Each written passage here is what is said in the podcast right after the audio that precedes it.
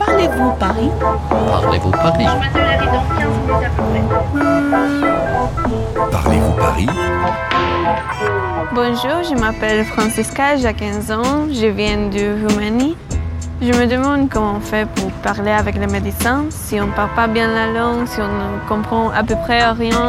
សួស្តីពេលនេះខ្ញុំកំពុងនៅក្នុងមន្ទីរពេទ្យ Avicen ជាមួយភ្ញៀវយើងម្នាក់គឺកញ្ញា Francisca ដែលជាសិស្សវិទ្យាល័យជនជាតិរូម៉ានី Francisca ចង់ដឹងថាគ្រូពេទ្យគេត្រូវពន្យល់យ៉ាងម៉េចដល់អ្នកជំងឺជនជាតិបរទេសដែលគ្នាមិនសូវចេះភាសាបារាំង Vous allez où, monsieur Ah bah Mako au Mali. Je vais vous demander une pièce d'identité, s'il vous plaît.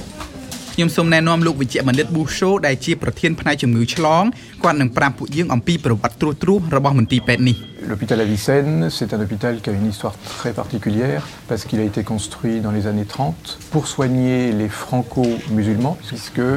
on parle là en l'occurrence des Algériens. Et puis bon, après, l'hôpital Avicenne est devenu un hôpital comme les autres. មន្ទីរពេទ្យនេះសាងសង់នៅក្នុងទសវត្សរ៍ឆ្នាំទី30ដើម្បីទទួលព្យាបាលអ្នកជំងឺជនជាតិអាល់ហ្សេរីរហូតមកដល់បច្ចុប្បន្ននេះមានផ្នែកមួយក្នុងមន្ទីរពេទ្យនេះដែលជំនាញខាងជំងឺតាក់ទងទៅនឹងការធ្វើដំណើរទីឆ្ងាយនិងអ្នកជំងឺដែលជាអ្នកមកសុំសិទ្ធិជ្រកកោននៅក្នុងស្រុកបារាំងនេះ Vous êtes déjà venu, monsieur Ravissant Non, c'est la première fois. Votre adresse, c'est la bonne Oui. C'est bon. Vous allez vous asseoir. Dans le service, à peu près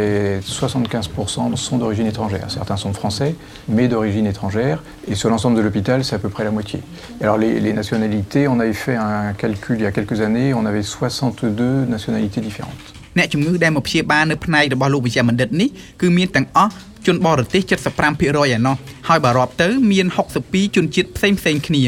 Ça fait beaucoup de différentes personnes de toutes les parties du monde, de beaucoup de langues différentes. Et c'est vrai que ça pose parfois des difficultés pour essayer de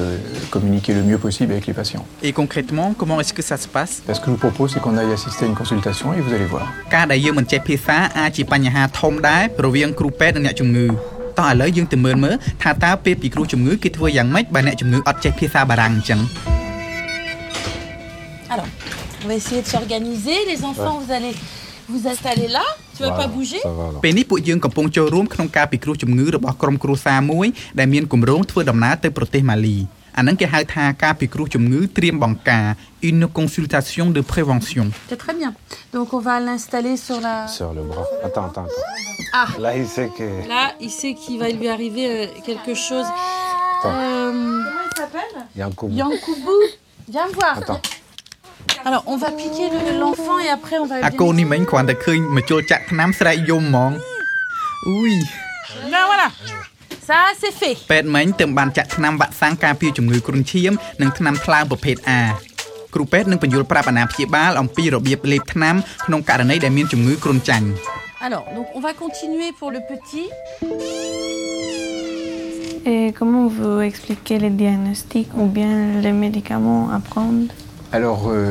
nous, on prend le temps qu'il faut pour expliquer la maladie, comment est-ce qu'on l'a attrapée, les précautions à prendre pour euh, éviter de l'attraper de nouveau, et puis évidemment comment on va traiter euh, la maladie. ទូនីតិគ្រូពេទ្យគឺមិនមែនគ្រាន់តែឲ្យថ្នាំអ្នកជំងឺតាមមួយមុខនោះទេ Alors, est-ce que maman parle un petit peu français គ្រូពេទ្យត្រូវយកពេលពន្យល់យ៉ាងលម្អិតអំពីរោគសញ្ញានៃជំងឺព្រមទាំងរបៀបចម្លងជំងឺហើយនិងរបៀបព្យាបាលជំងឺទៀតផង Je vais lui donner un traitement que l'enfant va devoir prendre une fois par semaine. D'accord. C'est le lariam. ម្ដាយរបស់អាកូនតូចមិញហ្នឹងគាត់អត់ចេះបារាំងទេប៉ុន្តែគលានុបដ្ឋាយិកាត្រូវពន្យល់គាត់ធ្វើម៉េចឲ្យយល់ថាត្រូវឲ្យថ្នាំគ្រុនចាញ់ទៅកូនគាត់លេបមួយអាទិត្យម្ដង une fois par semaine Ça veut dire qu'un comprimé va lui faire 4 semaines. Quels sont les autres moyens que vous utilisez pour expliquer aux patients Parfois, chez les patients qui parlent euh, pas suffisamment bien français pour bien comprendre, on fait appel à des interprètes pour qu'on soit sûr que le patient, dans sa langue maternelle,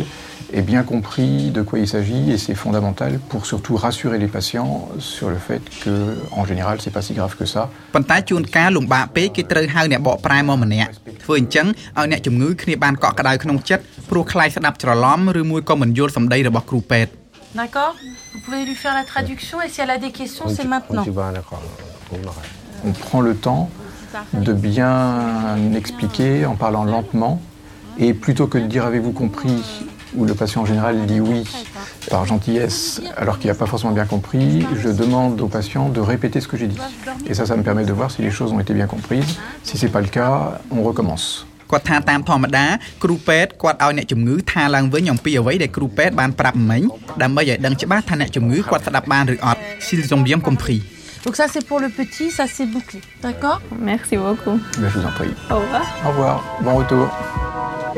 Alors Francisca, qu'est-ce que tu penses des techniques du docteur Bouchot pour communiquer avec ses patients Par exemple, sur les premiers médecins que je rencontre quand je suis arrivée en France, euh, les professeurs, c'est trop différent. Ils parlent trop doucement et je comprends tout ce qu'ils disent. Francisca និយាយត្រូវមែនលោកវិជ្ជបណ្ឌិត Bouchot គាត់និយាយមួយមួយហើយគាត់ប្រើពាក្យសាមញ្ញសាមញ្ញងាយយល់ Francisca ថាការពីដំបូងដែលគាត់មកដល់ស្រុកបារាំងគាត់ទៅជួបពេទ្យគេមិនដែលនិយាយយឺតយឺតអញ្ចឹងទេហើយគាត់ស្ដាប់អត់យល់អីសោះតែម្ដងខុសពីគ្រូពេទ្យនៅមន្ទីរពេទ្យនេះ